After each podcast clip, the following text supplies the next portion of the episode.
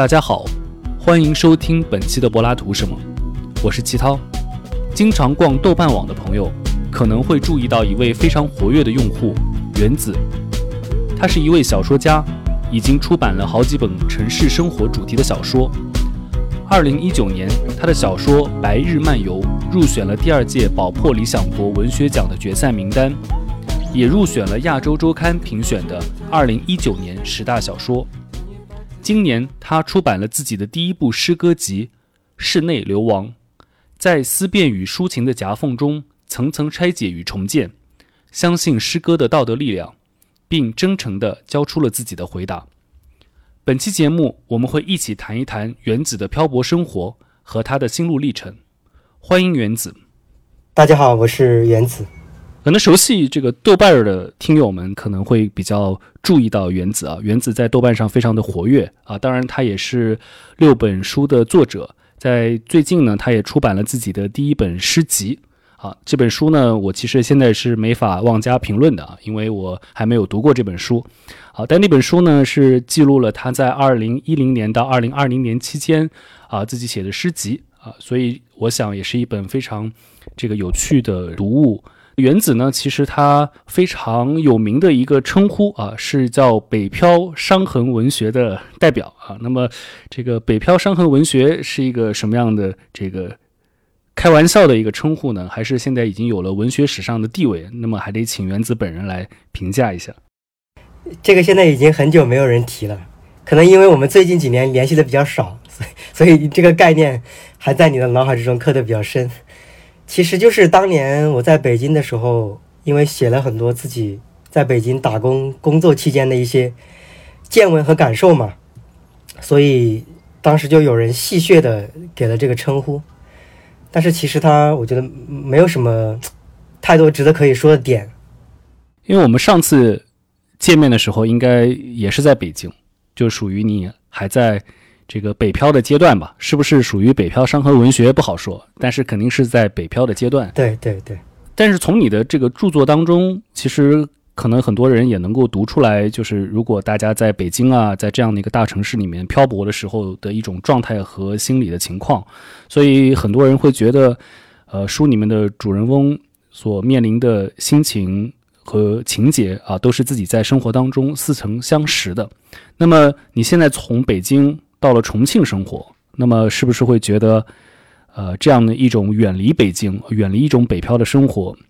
也是一种去改变你原有的一种写作的一个思路和情境呢？我觉得很多时候，并不是我主动做出某一个选择，然后用用这个选择去配合我的一些写作的思路或者人生的方向。我觉得很多时候其实是一种被动的选择吧，在某一个点上，我感觉已经没有别的可能性了，我只能选择这一种。就像我当时离开北京的时候，其实我整个人的精神状态已经是面临一个崩溃的边缘，但是我我 我其实也也不知道该去哪儿啊。当时也想了很多，想了很多，最后觉得好像只能回到自己老家，对吧？因为回去之后经济压力会变得很小嘛，可能就不需要去为生存去想太多。我误以为啊，误以为就是自己可以静下心来，安心的去写作啊、翻译啊，做一些自己想做的事情啊，所以当时就做了这样一个决断。我觉得很多时候是一种被迫的一种选择吧，并不存在说我面前有很多选项，然后我选了一个想走的那一条。包括当时现实中发生的很多事情，其实对我内心产生了很多冲击，所以我当时就觉得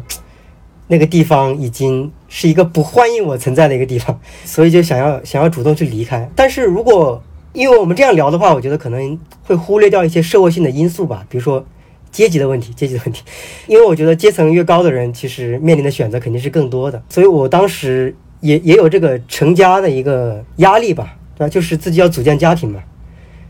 但是如果在北京选择去结婚或者生孩子的话，对我来说是一个无法去想象的一个事情，就是压力会非常大，就感觉到处都是问题，到处都是障碍，所以也因为有这个现实的原因吧，当时就决定先离开北京。不知道你还有没有印象？就是那是哪一年？大概是十年前吧，还是七八年前？就是好像你那个时候是住在九仙桥附近的时候，我过来找你，然后我们在好像你家附近有一个这个一个围墙那儿，然后围墙那儿有个什么标语啥的，然后拍了一张照片，然后后来是不是第二天，然后又去了天安门，我就在天安门上面照了一张照片。所以我在准备这期播客的时候，我就想到那个场景啊，我就会觉得它是很、很、很魔幻的，但是呢，它又很现实。我觉得恰好又很能够反映你刚刚讲到的那层意思。就是一方面，很多普通的在北京这个打拼的人，他们生活的这样的一个状况，其实是和北京的一个符号的形象，和北京的一个人们在想象中的那个北京存在着一个巨大的一个折叠的和不对称的一个状况。人们想象，哎，在北京生活的人应该是怎么样的，和实际在北京生活的人，他们之间存在着非常大的一个一个一个落差，或者说有个非常大的断裂。但是在这个断裂当中的时候，又有一种魔幻和现实的感觉。对你说这个说到拍照，我就我把这个话题稍微展开一下，就是我觉得现在我们确实就是我们每天大家都在用这个智能手机，但是其实里面有很多很多功能，我们是不会去正确的对待它的，或者说更好的去使用它的。其中一个就是拍照，这个是我看了那个塞巴尔德的小说之后得到的一个灵感，就是他是一个德国的小说家嘛，他特别喜欢用很多摄影的作品。放到这个虚构的小说里面去，然后，这个这个这些图片其实是，也是他他进行过的重新的诠释和阐释之后，才放到他这个小说里面去的，然后让他这个小说呈现出了一种很特别的历史和非虚构的这种意味。那其实他的图片的排列也是自己这个处理过的，对，处理过的，其实也是一种虚构。但是我觉得这种方式就很独特，很独特，它可能是一种比较好的去把握我们今天的。这个时代的一种写作的方式，然后我就由此联想到，啊，有一个摄影师不叫卡帕嘛，这个一个战地记者，战地记者，他以前我看他的那个书，他里面说过一段话，他就说他好像是有一次这个照片不小心给曝光了，然后他就发了一个感慨，说如果有一天人类能发明出来一种东西，它可以随时随地的拍照，然后不用担心曝光，对吧？那那该多好，对吧？但是其实这个东西现在已经被发明出来了，其实就是我们每个人手上的这个手机嘛。但是好像我们不会把它作为一个记者的一个工具那样去使用，啊，所以，我我觉得这是一个比较吊诡的事情。所以，也许我们今天的写作者可以更好的、更频繁的去使用拍照这个功能。我觉得可以从这个角度去切入这个写作吧。哎，这是一个非常这个有趣的话题啊，原本。拍照是属于摄影师的，就是如果你不是这个专业的摄影师，你甚至都不会有一台属于自己的摄像机。那么，所以对于那个时候，特别在胶片时代的时候，人们去选择去拍一张照片，他的选择是非常慎重的，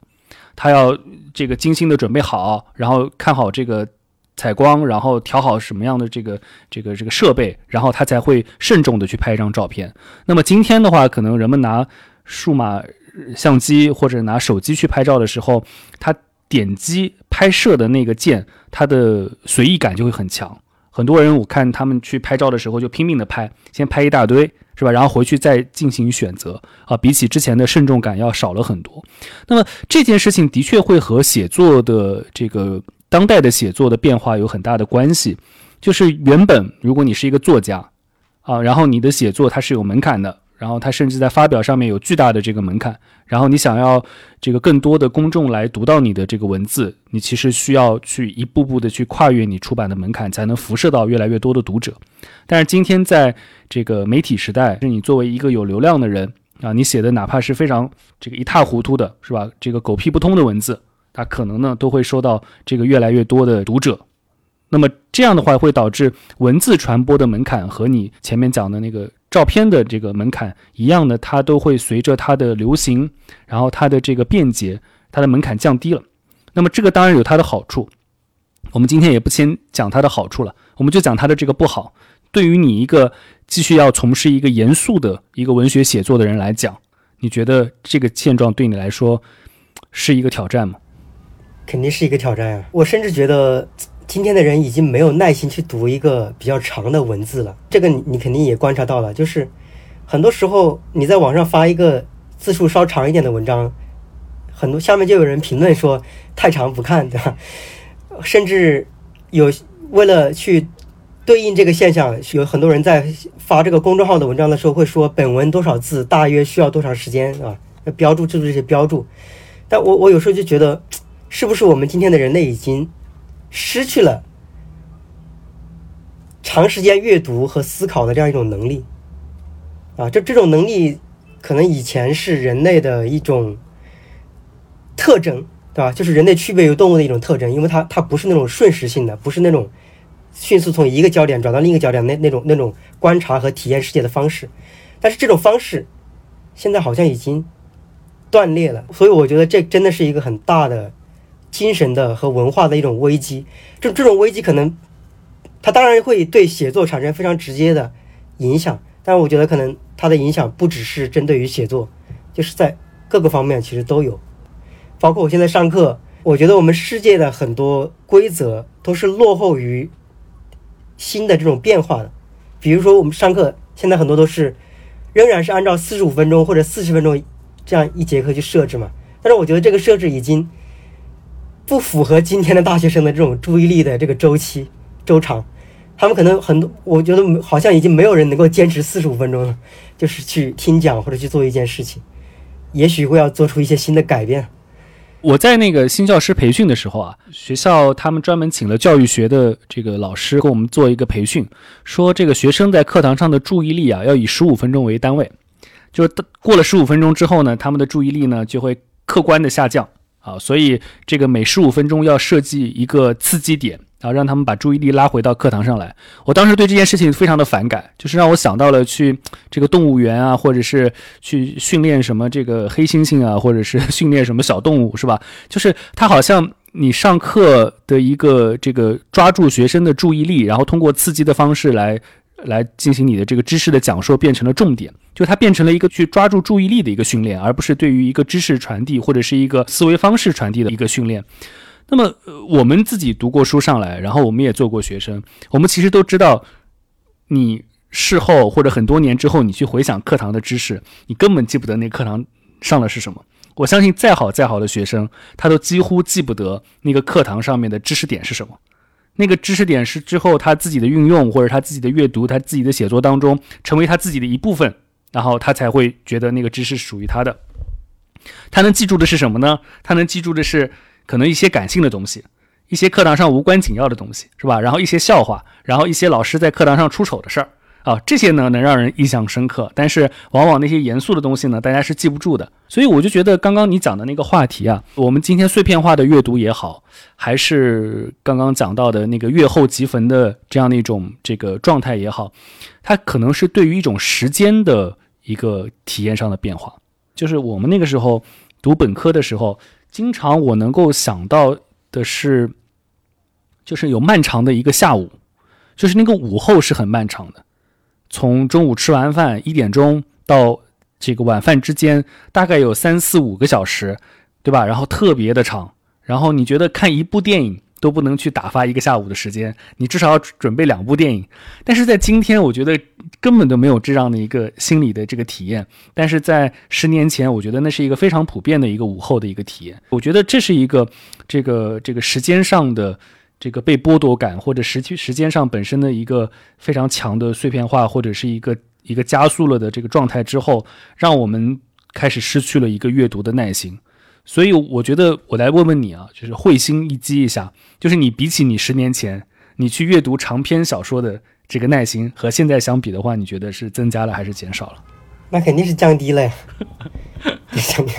对，因因为我我现在也是受这种影响嘛，就包括智能手机这种影响。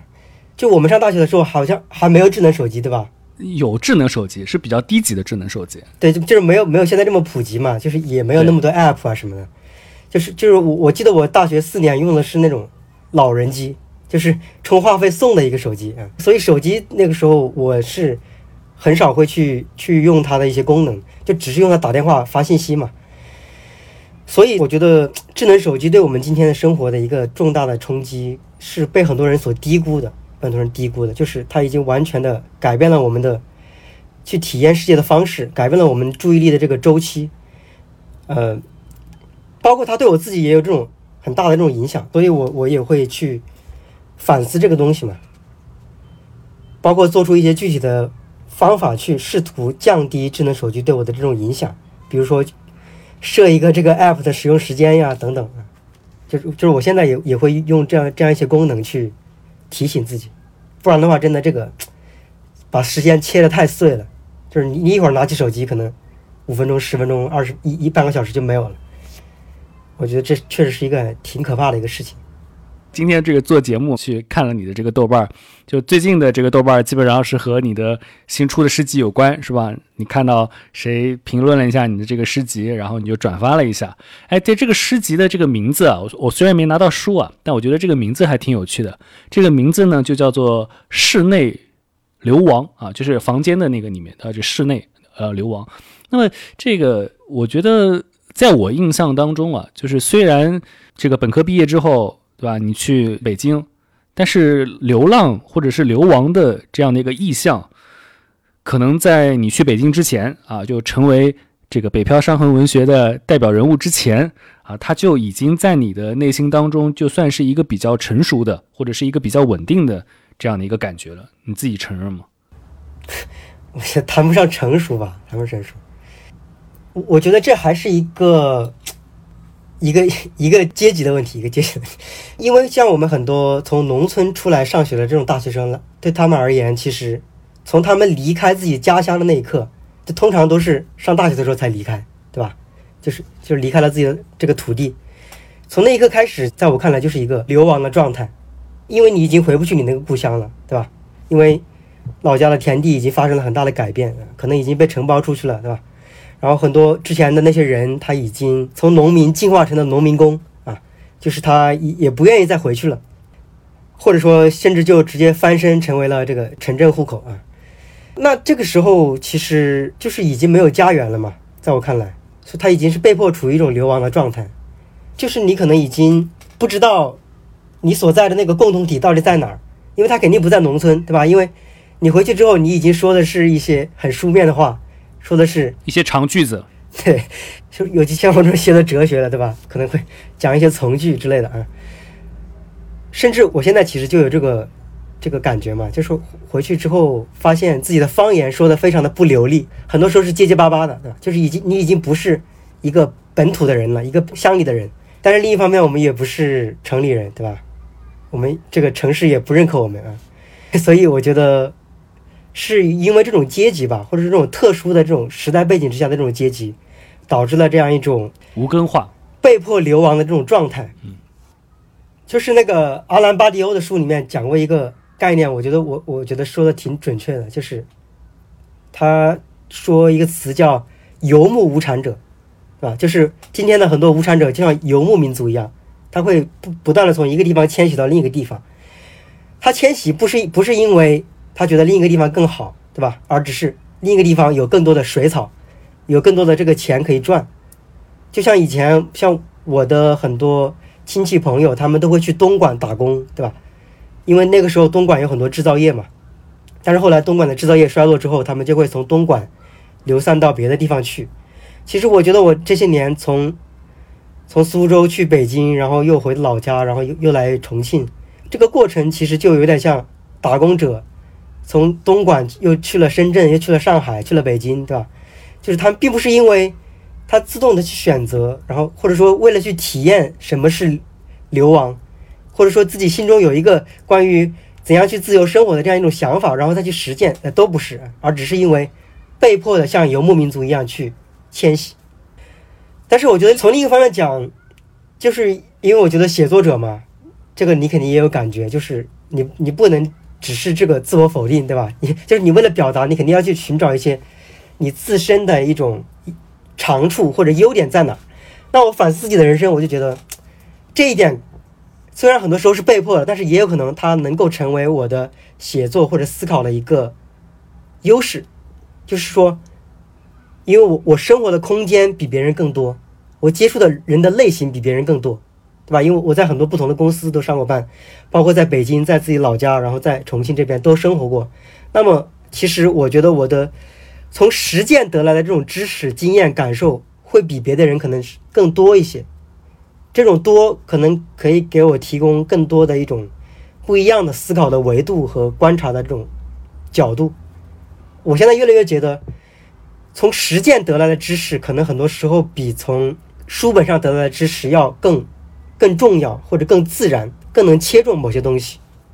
我其实一开始我会觉得你最早会出版的这个书啊，会是这个诗歌集，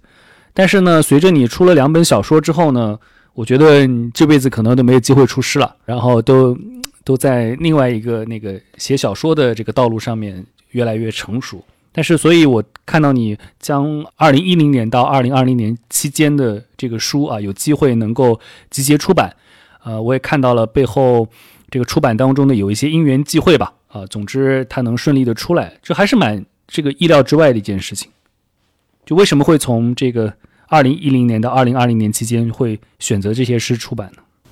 就对，就是这个书出版是。确实，就像你说的啊，因为我大学的时候其实写了很多诗，我不知道你有没有印象。对我都看过的，我都看过的。但是啊，太糟糕了，那些诗写的太差了。其实，其实我这个诗集里面没有收录任何一首大学写的诗，就是那个时候很幼稚嘛。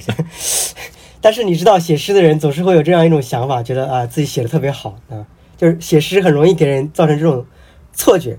最开始是因为自己写的小说在网上被人流传比较多嘛，然后出版了。走上小说的这个路，所以确实很长时间我也没有想着要去出诗集，因为包括我认识的一些写诗的朋友，我就发现，现在在中国出诗是非常困难的一件事情，啊，因为这个读者群变得非常的小，出版社会非常担心出这个诗集会赔钱嘛，所以哪怕是一些写的很成熟的这个诗人，他们也没有机会出诗，所以我也没想着要出诗啊。呃，包括我自己写诗也写的比较少，很多时候有的这个诗的灵感，我也会把它直接用到小说里面去。包括我之前几部小说集，其实每一部里面都会想办法塞几首诗进去。就是他们后来讲的里面的金句是吧？对对，就是想要去用这种方式去实现自己当年这个诗人的这个梦想。然后就是这个是不是一一个一个巧合的机会吧？就刚好有一个朋友，一个编辑朋友，他说。他看了一些我写的诗，觉得还不错，然后说你要不要考虑出一本诗集？所以他就让我去整理一下嘛。我就正好那段时间也不是很忙，因为没工作嘛，在家，然后就就花了几个月时间去把之前十年时间里面写的很多诗去做了一些整理修改，然后就改完之后就发给他，但是也最后还是出版不了嘛，出版不了，说是我这个诗这个。不够积极啊，好像是这个原因，对吧？然后我就呃想办法，因为当时觉得比较可惜嘛，比较可惜，所以我就发到网上，想要去寻找这个出版的机会，说如果大哪个出版公司想要出版的话，可以不要稿费，对吧？因为我知道这个出诗集很难。然后后来没想到，就是乐府文化这个一个图书公司找过来出的这个诗集，觉得还是比较庆幸吧。所以是网红的原子拯救了诗人的原子。嗯，好吧，你可以这么说吧。哎，我看到那个另外一个关于你小说的一个评论啊，和你你的这个诗集一开始没有通过的原因有点相似啊。那个评论是说，他觉得你写在《白日漫游》里的这个一些小说啊，那些短篇，它里面有着非常相似的主题啊，都是一些关于被生活挤压、人生不得舒展，然后很苦闷的这样的一个状况。他就他说，由于每一篇啊基本上都是类似的这个主题，所以会产生出常有共鸣却没有兴奋感，然后这个想要突围啊，却又不免沉溺于自我的这个状态。那你觉得在这样的一个批评之下，在出版这样的一个诗集，有没有会被鞭尸的感觉？我觉得还好吧，还好，因为我觉得表达本身它就是一种突围啊，对吧？就是。虽虽然我很多时候表达了一种痛苦甚至绝望的这种情绪，但是当你表达出来之后，它本身产生的这种共鸣是可以带给人一些力量的，对吧？就是让你知道你在这个世界上，并不是一种全然孤独的一种状态，对吧？你的很多情绪，你的很多经历是别人可以去共享和感受的，这就相当于是一个在文学之中去寻找一个共同体吧，对吧？虽然这个共同体比较虚幻。但是至少它可以给人一些安慰。至于说那些那种批判，我觉得很多时候是因为他们可能生活的太幸福了吧。就是有一天我读那个维特根斯坦的书，好像好像是《逻辑哲学论》里面的啊。虽然这个书我读不懂，但是有时候突然有那么几个句子会突特别有共鸣。就是它里面有一句话讲到说，幸福者的世界不同于不幸者的世界。这就是就是一句简单的论断，但是我觉得这句论断很多时候是被人忽略的，就是很多时候你在表达你的痛苦的时候，可能你是说给一个幸福的人去听的，对吧？就是他可能很难去跟你产生共鸣，因为他和你处于两个完全不一样的世界。所以说，我觉得我的很多东西可能更适合那些不幸者去阅读啊。当然，这种不幸不一定是说你就是一定要经历这种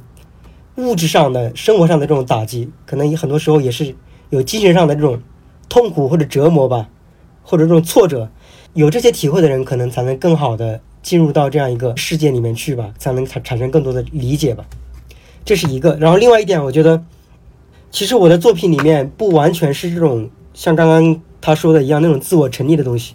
其实我还是很多地方是在积极的表达一些我对于出路的一种一种探索吧。探索就是我觉得怎样才能去去反思和总结。我的这种痛苦，怎样才能去破解这种痛苦？不管是在我的小说里，还是在诗歌里，其实都有这样的一些探索的，并并不完全是一种解构。其实我还是有尝试去做一些建构的。那你有没有接触过你的一些读者，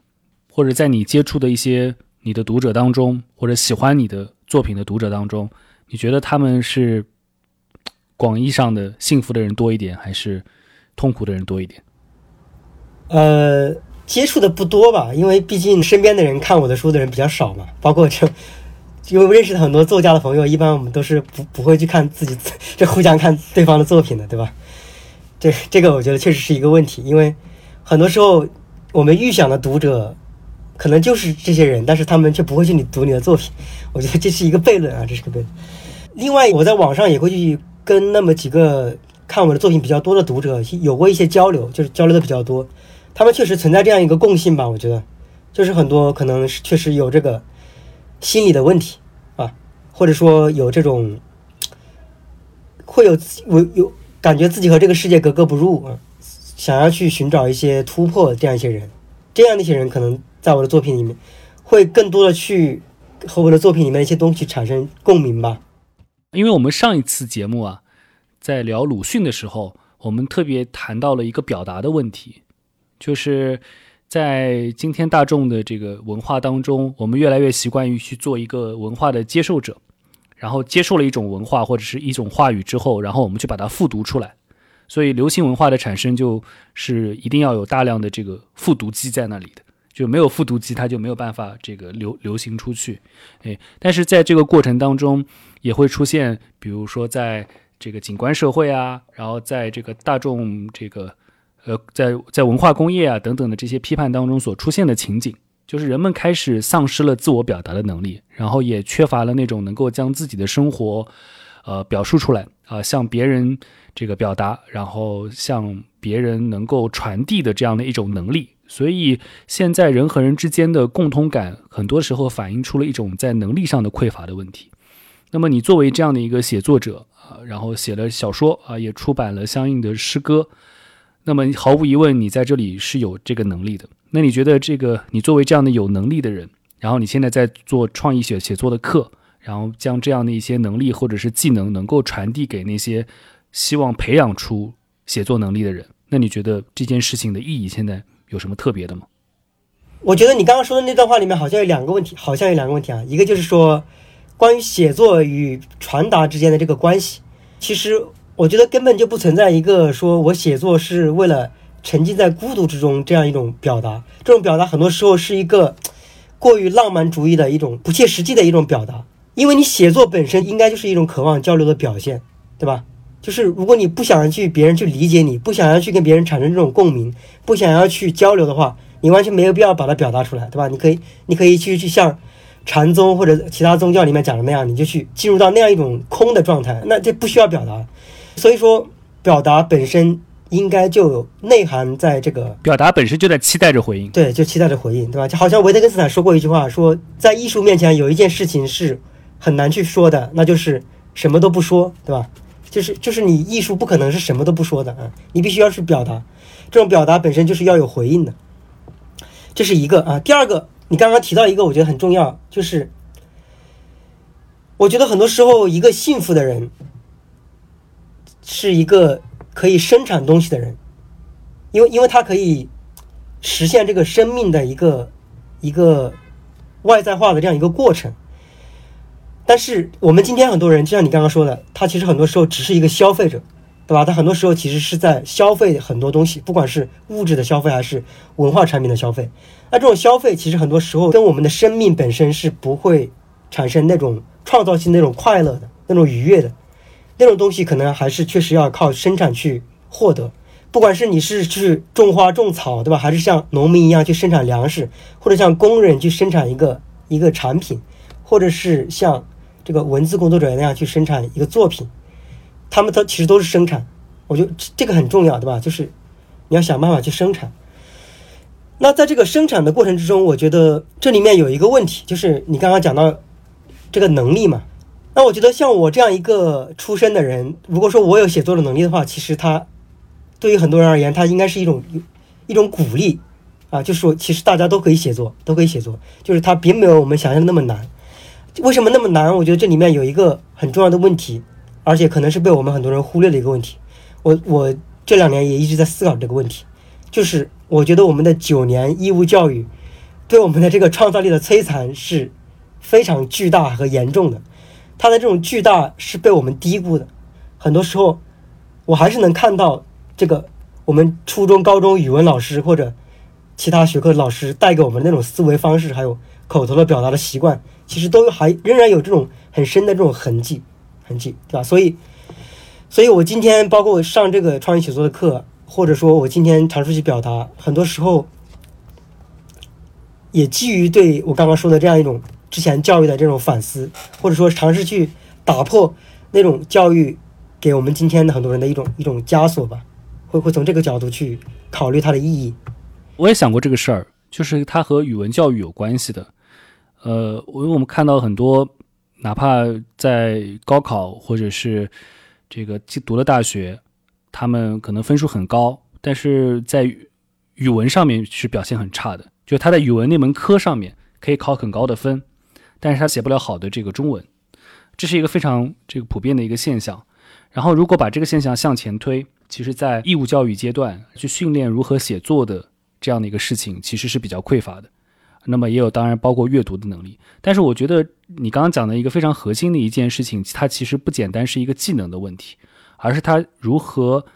去以一个创作者或者一个生产者的一个身份去看待这个世界，再把它再创作出来，再把它再现出来的这个过程，就是这件事情呢，基本上是一个非常这个困难的一个状态。那么，所以他们会为什么在流行文化？这个大举入侵的时候，我当然在这里不是说流行文化一无是处啊，流行文化有它的好处，就是你觉得很多好像这个读了书的人啊，或者是甚至是这个高级知识分子，但是他们完全似乎在流行文化那个比较坏的那一面当中，他们也是缺乏抵抗力的，他们能够迅速的投诚到文化工业当中的那些所谓打引号的糟粕的东西上去，他似乎没有那个防火墙，他不知道区分什么是好的文字，什么是不好的文字。所以它牵扯到一个品味的问题，就是人们只能借别人的嘴巴去表达自己的这样的一个非常贫瘠的一个方式。这个问题很很复杂。啊，我们就去讲到说，比如说你在做创意写作的时候，你面临的那些同学，他交给你的作业啊，交给你的这些文字，它当中有一些你可能你不喜欢的地方，你如何去尝试让他们去改变呢？那我只能只能指出来他们那个 问题在哪儿。因为我教了很多，他并不是中文系或者啊这个科班出身的，其实相当于是上一个呃通识课嘛，对吧？相当于上一个通识课，所以他们很多时候并不会认真的对待我上的这门课，然后交的作业也很多都是比较敷衍的。那这里面确实也有很多问题，包括他们会使用大量的这种网络语言，他们不会觉得这个有问题，他觉得这个就是。就是我们大家都在说的这种话嘛，那就让我我把它用进去，那不就是在反映现实嘛，对吧？他们可能会有这种想法，但是我觉得就是文学语言和日常语言之间还是应该有一定的距离的。当然不是说完全不用这个网络用语，但是还是应该有有一个本身的一个反思的这样一个一个视角在在里面。这个可能是他们比较欠缺的。那我很多时候可能就会去直接指出这个问题，以及会告诉他们为什么我会持这样的一种态度。其实我觉得我们今天确实。写作会变得越来越困难，一个很重要的原因就是我们的生活已经线上化了，就是尤尤其在今天这个各种封锁的这种状态之下，就是你已经没有了日常生活中的这种文学空间，对吧？就比如说两个人怎么相遇，那以前可能你会写一个马车呀，写一个咖啡馆呀，对吧？有有很多这种空间，那空间里面其实有很多东西可以写，但是今天我们的相遇，对吧？就是看打一打一个视频，然后加一个微信。你你说这个东西你怎么写到小说里面去？你怎么你怎么用诗歌去把它落地去实现？所以说，我们今天文学变得越来越差劲，可能一个很重要的原因就是我们的生活本身就越来越不文学化了啊，越来越非文学化了。所以我觉得可能有这样一个因素在里面。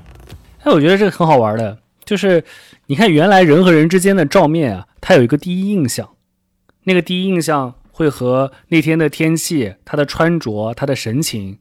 是吧？然后它始终会定格在那个形象上面，这是一个第一印象。我们现在的第一印象就是微信推来的名片，然后那个二维码。哎，你说那个二维码上面怎么可能有色彩斑斓的、让你印象深刻的那个感性痕迹？什么都没有的，对吧？它就是一个二维码。对，就这些东西都完全丧失了。就是原来你你当你要认识一个人之前，你可能先听到了一些他的传说，他的一些传闻。然后你可能之前就碰到过他，但是你不知道他就是你听到过的那个人。是的，总之之前有一个非常长的前奏，可能有一个有一个戏剧化的铺垫，哎，最后啊两个人终于认识了。还有的情况是两个人其实早就相互听说了对方很久，但是谁都不愿意去先去捅破那层窗户纸，是吧？现在多方便，说你想认识一个谁，我把他微信推给你，然后你就加了。对啊，所以现在就就没有相遇的过程嘛。只有高潮，没有开端，而这种高潮又不是那种有戏剧性的高潮，对吧？它是一个让人非常躁动不安的这样一种东西。它甚至就直接是一个结局，就是你认识它作为一个开始，它又是一个结局，你们再也不讲话了。对，所以说就没有文学性嘛，没有文学关系，也没有文学空间，这个就是很大的一个问题。那在这个没有文学空间的一个时期，你会回想起你的哲学教育吗？会不会有意识的开始回到你原来的这个一些哲学的思考上？因为我向大家来剧透一下，就是这个原子在这个四年哲学本科期间啊，表达出最多的一个对于哲学的情绪，就是对于哲学的痛恨啊，和希望能够远离哲学的一个迫切的心愿。但是结果呢，他的这个书评啊，很多写他这个。这个著作的书评啊，都嫌他掉书袋啊，都嫌他讲了太多的这个哲学家啊，这构成了一个对他作品的反讽，就是他越想远离的东西，反而不断的出现在他的这个文学作品当中。啊，面对这个现象啊，他又今天又提出了对于文学性本身的一个这个憎恨和批评。那么这是不是意味着他向哲学啊再度回归的一个征兆呢？你这段话说的很流利吗？这是我藏在心中很久的一段话了。但是我在大学期间也没有表现出痛恨吧。我现在回想起来，是这样一个心路的历程。其实我最开始是被调剂到哲学系嘛。我最开始被调剂的时候，其实是还是比较带着一丝喜悦的，因为我觉得这个东西我还是有兴趣去了解和学习的。但是很快我就发现，我的世界观崩塌了，因为因为突然有一有一帮老师就每天给你各种主义，你知道吗？就各种哲学家开开始给你给你弄，然后这中间就会有一种。打击，你知道吗？他会觉得哦，我好像没有足够多的智力和能力去学习这样一门学科，就我当时会有这样一种感觉。然后我会觉得很多当时的哲学老师会给我一种这样的印象，就是他们好像除了哲学，对别的东西都不感兴趣，或者说他们对别的东西的判断，往往在我看来还不如一个正常人的这种判断，对吧？比如说对电影的这种欣赏，或者说对于文学的这种判断，他们其实是一种。鄙视的这种态度，很多时候啊，觉得这种就很没意思，就是好像哲学对他们来说变成了一个炫耀的一个资本，一种鄙视别人的工具。所所以，我当时就有一种想要去离开他的这样一种想法。但是，确实，我觉得我大学学了四年哲学，虽然看的书哲学书不多，但我觉得还是留给了我一些别的专业可能没有的一些东西吧。比如说，一个呃，一个很重要的东西就是前提性批判。很多时候，我发现你跟别人说话，如果你顺着别人的思路去讲的话，很容易被别人带偏，你知道吗？带到沟里去。那很很有可能别人讲的一个东西，它的前提就是有问题的，对吧？所以，所以有很多时候我会从这个角度去对别人进行反驳，而且发现这种反驳有时候是还是比较有效的。然后是也也包括就是很多人在表达观点的时候，他们如果没有接触过哲学的话，他们很多时候是不会去考虑这个前提的一种一个问题。我会觉得这个其实是一个比较重要的一个看待世界的一个方式吧。哲学系带给我的另一个财富，可能就是一种比较开放的一种心态吧。因为在我看来，这个世界可能很难有唯一的一种真理，对吧？唯一的真理观。所所以很多时候，当我听到一个我从来没听过的观点或者一种看法的时候，我不会一下子就去否定它，而我会稍微去考虑，去想一想，哎，他这个说的是不是有道理，对吧？是不是有有它的这个合理性？在这一点上，我可能我我觉得可能比很多搞文学艺术创作的人要稍微强一点吧。哎，但是我这个好像是不是已经偏离了你的问题？没有，我觉得你回应了我的问题。实际是说，啊，你不喜欢的是特定的哲学教育，而不是不喜欢哲学本身。我可以这么说吧？对对对。而且呢，从这个你喜欢的、这个愿意接受的这个哲学当中呢，也可以看出。呃，你比较偏好的一类哲学观是偏怀疑论的哲学观，是偏这个基于一些怀疑论的，然后呢，可能是偏多元主义的哲学观。对于这个一元论的这个哲学观呢，呃，总体持有一种比较这个拒斥的一个态度。呃，在有一段时间内是这样，但是我觉得我现在可能又有一点转向，就是就是我现在发现这种我们今天对于多样性、多元性陷入了一种相对主义的一种趋势里面，对吧？就是好像。这个东西只要是多的，就是好的，但其实并不是这样。我觉得，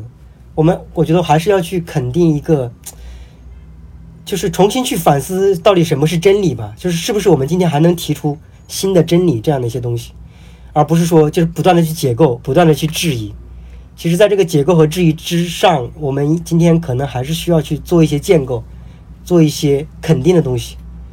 不然的话，我觉得可能会加剧我们的这种焦虑。加剧我们的这种崩溃的速度。好，所以这和你自己在之后的几本作品当中的写作，它是不是也构成了一个呼应的主题？就是，比如说我在阅读你的作品当中的时候，我会注意到你可能在揭示城市生活、现代生活当中的荒谬性的时候，啊，也许是一种怀疑的态度，但是那种。反抗的这个态度的时候，又希望能够在这个荒谬的世界当中去来找到那些肯定的地方。对，可能有这个意思吧，对吧？我其实还是很渴望去找到答案的，而不是说不限制的去去解构，对去怀疑下去。对。但问题在于，可能对于大多数人来讲，这件事情是一个非常困难的事情。就是当他们是受到相应的痛苦、不幸和感受到那个荒谬的时候，他整个人的精神力量就已经被掏空了。他很难从这个世界当中去能够汲取到那个反抗的、积极的、肯定的东西，能够重新回归到他自身，肯定他自己，然后再度出发的东西。那么对你来讲，特别在北京的时间，肯定也碰到过让你崩溃的时刻。那么你从这个崩溃的时刻当中再度站起来啊，再度这个奋起的这样的一个精神的底色是来源于哪儿？有没有什么小故事或者什么经历什么的？这个我觉得可以讲一个我人生中的一个绝望的时刻吧。就这个，就我小说里面也写过，好像在《百日漫游》里面写过啊。就是我当时也是处在一个失业的状态嘛，就是没有工作。然后有一天我出去买菜，本来是一只沿着那个路走嘛，但是我突然不知道为什么，就好像被某种恶灵召唤了一样，我就拐入了一个我平时从来没有去过的一个小区。就是我没有进去过，之前只是在外面看，它里面有很多高楼，然后我就上到那个高楼的最高一层。我我在上那个高楼的时候，我心里面就有一个声音，我说：如果这个楼最高层的那个走道里面那个窗户是开着的，那我就跳下去，你知道？然后上去之后就特别巧，你知道吗？就那个窗户，这真的就是打开的。然后我当时就站在那个窗户边，看着外面那个风吹进来，然后我就突然就觉得。那是一种巨大的诱惑，你知道吗？就好像有一个东西在向你召唤一样，觉得哎，只要你跳下去，整个人生就解脱了，就那种感觉。但是突然之间，就是走到的那个感应灯亮了，因为当时已经天有点黑了，感应灯突然亮了，然后电梯里面进来一个人。虽然我们当时我没有看他的脸，因为我当时已经整个人是一个很恍惚的状态，我我甚至都不知道他是男是女，反正我只是知道有一个人进来了，然后我就赶紧就。冲进那个电梯里面去了，然后坐电梯下去了，就就是就是有这样一个体验嘛。这个事情发生之后，我就想，哎呀，我我必须得改变我这个认知世界的方式了，对吧？必须改改变这个世界观，不然的话，我觉得可能就真的活不下去了。所以说，其实是一种自救吧，就是并不是说我本身就有这种精神的底色，或者有一个什么东西，这个时候突然来拯救我，而是这个时候你会尝试去寻找一些更多的答案，或者更更多的一种观察和体验世界的方式，因因为你不得不这样做，如果你不这样做的话。你沿着沿着你之前既定的道路，你已经走不下去了。包括我就慢慢的去看了一些更多的这种左翼思想家的这些作品，就是读了一些阿兰巴迪欧啊、阿甘本呀他们的书，当然也是读读的很少，读的很少，只是浅尝辄止的看了一些。我慢慢的就发现，其实应该尝试去找到个体痛苦中的这种社会性的因素，这种结构性的因素，因为那个东西才是我觉得背后决定你这个痛苦的一些根本的原因。而不是，如果你一直沉浸在自己个人的这种痛苦里面，可能很多时候是很难去摆脱，或者说很难去和你的这种痛苦保持距离的。因为，因为你只有保持距离之后，你才能去书写它，你才能去摆脱它，对吧？所以会有这样一个转变的过程吧。就我慢慢的发现，其实个人的痛苦只有在社会之中才能找到答案，就是个体的这种绝望，只有在人群之中才能够去消解。我渐渐的会有这样一种看法，就是说，我觉得每一个人都应该找到他真正所在的那个共同体到底在哪儿。只有找到了这个东西，你才能去抵御这种从四面八方袭向个体的这种痛苦、这种焦虑。我是同意你的观点的，就是你不能每一个人不能把自己的情感看成是一个完全私人性的东西，呃，看成是一个无法在别人那里去找到连结的东西，而看成是一个。简单的社会对于我的这个作用下的一个结果，到我这里是一个不幸，在别人那里也许是幸福，在我这是不幸，在我这是不高兴，在别人那是开心。相反，它是一个这个社会性的东西，然后显现在每一个人那里。我也是基于这样的一个看法，就是这样的一个力量的产生，其实在于人和人之间的一个再度的联合性。就是如果人和人之间是一个被这个分离的状态。然后是一个隔绝的状态的时候，我们每一个人都会成为生活当中的失败者，呃，几乎是无一幸免的会成为生活当中的失败者。相反，有的时候，就像刚刚原子的那个例子一样的，就是他在一个机缘巧合当中，有一个他人，有一个外界去介入到了那个内心的独白，或者是介入到了一个心灵的自我循环的时候，这样的一个打破的瞬间，往往有可能是一个拯救的时刻。现在可能稍微好一点，但是其实，在我们成长过程之中。就是包括我们上大学的时候，其实有一种非常广泛的一种，我称之为泛自由主义的这样一种表达或者这种情绪，就是在这种情绪的表达的掌控之下，他们会认为个体才是最重要的，对吧？就是个体的这种表达，然后会陷入到一种对于孤独的一种欣赏之中，一种陶醉之中，对吧？就是我们，但每个人都看很多电影，看很多书，但是我们也不需要去考虑他和社会之间的是一个什么样的关系，对吧？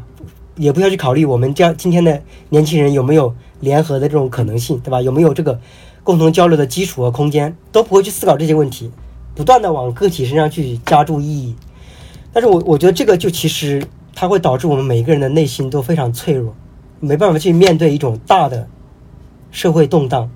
变革。其实现在这个问题就已经表现得很明显了，你会发现。就是就是，尤其疫情以来，对吧？每个人其实都会陷入到那种焦虑和绝望之中。但是另一方面，你去想，我们今天这个历史，你和和其他很多更黑暗的，或者其他都相似黑暗的这种历史时期去进行比较的话，它不一定说是完全一个绝望的、完全无法去表达的这样一种境地。我觉得这是基于之前的这种泛自由主义的这样一种表达和习惯之下，让我们觉得我们今天已经。什么事情都不能做了，已经无完全无能为力了，一种彻底的这种行动的丧失。我觉得今天我们社会其实已经把这个问题已经凸显出来了。但另一方面，它其实也是一个我们改变的一个契机，不要再沿着以前那个思路走下去了，也许可以找到更多的不一样的思路吧。对，最后我们聊一个话题，就是我们我们很多听众啊，他其实也不是呃科班学哲学的，但是呢，他们可能对于哲学有着自己的兴趣。那么他们这个阅读哲学的方式呢，是通过这个自学啊，或者是自己来阅读。呃，那么你去了这个北京之后啊，或者是离开了科班学习之后，那么其实你自己的这个读法呢，啊，也是一个自己阅读的方式。那你觉得有什么哲学家啊，或者是这个哲学的著作，是你在自己阅读当中特别感兴趣，或者会持续不断的来阅读的呢？哎，这个就说起来很惭愧，因为当然这个也说到我刚刚没有说的一个话题，我稍稍微补充几句啊。就是我觉得其实哲学这个东西，就是不太适合我这种阶层去学习的一个东西，因为因为哲学，我觉得它确实需要大量的时间，对吧？就是先不论这个你的本身的这种德行或者你本身的这种智商，先不论这个啊，首先你要保证大量的时间，对吧？因因为你确实它是一个系统的东西，你需要有大量的精力去阅读、去思考。那很多时候，我们比如说你如果要一边打工一边上班一边去做这个事情，其实是非常困难的。所以，我毕业之后，我就没有再去读那些。当然，我上大学期间也没怎么读，就是没有去读那些大部头的著作，几乎不会去看了。更多的就是会去读一些比较小的、容易读的一些册子。在我看来，其实就是哲学的周边 啊，就是比如说维特根斯坦的日记啊，对吧？或者本雅明的读书笔记啊，或者尼采的一些比较薄的书册子啊，就会去读这样的一些书。但我觉得，即使是读这些，还是可以有足够多的一些启示的一些启发。我觉得还是有读的这种必要的。然后另一个就是我会读比较多的那种，类似于伊戈尔顿这种，就是批评家，但是做了很多这种思想的综述的这样一些人，因为他们的这个书就很清晰。然后我觉得读他们的书，其实可以获得一些非常好的书单，相当于。就是你可以通过他的书去了解更多的思想，阅读更多的书。我们有一期就在聊这个伊戈尔顿论牺牲，我们就在吐槽说伊戈尔顿是一个掉书袋的这个理论家。对，他是掉书袋啊，但是对于我这种，或者是像我这样的人，他是一个不错的一个入门的一个一个介绍者，一个引路人吧。对，还有一个就是我觉得可其实可以多读一些传记，读传记其实一个很好的去切入到哲学家。本身思想的一个一个途径吧，因为如果你真的一上来就去读代表作或者著作的话，可能很容易前功尽弃，很容易就是备受打击。嗯，我觉得有道理的。呃，我自己觉得就是为什么这个很多人一开始上来读大部头啊，就感到受挫感很强。我觉得倒不是因为大部头很难，因为我们现在基本上推荐这个同学们啊来读书呢，也都是从这个大部头经典开始来读的。对，因为会觉得，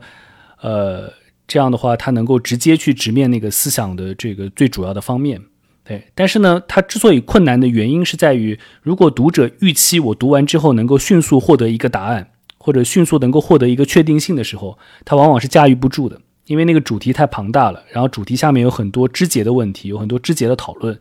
可能这个读者未必能够一下就能明白那个作品的每一个章节它的意图是什么。然后他需要的一些背景是什么？然后你需要延伸出去思考的是什么？所以它其实就像你讲的，嗯，可能考验的并不是一个知识背景，和考验的是一个这个人的一个智商智力的问题。它其实更多的考验的是你有没有那么多的时间能够投入到这个作品当中，有一个漫长的时间能够去对里面的这个主题进行思考和消化。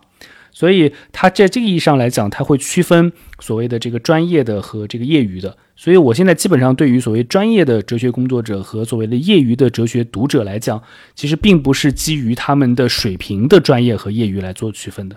而是就在于专业的人他有这个时间，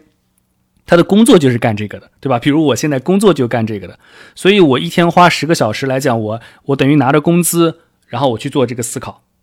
那么，比起我要干很多其他的事儿，我再去做这个思考，是一个截然不同的这样的一个状态。对我觉得我在这点上是是是同意你的，但在另外一个意义上来讲，也是你之前的说到那个问题，就是我们可能从书本上面获得的智慧或者是这个启发，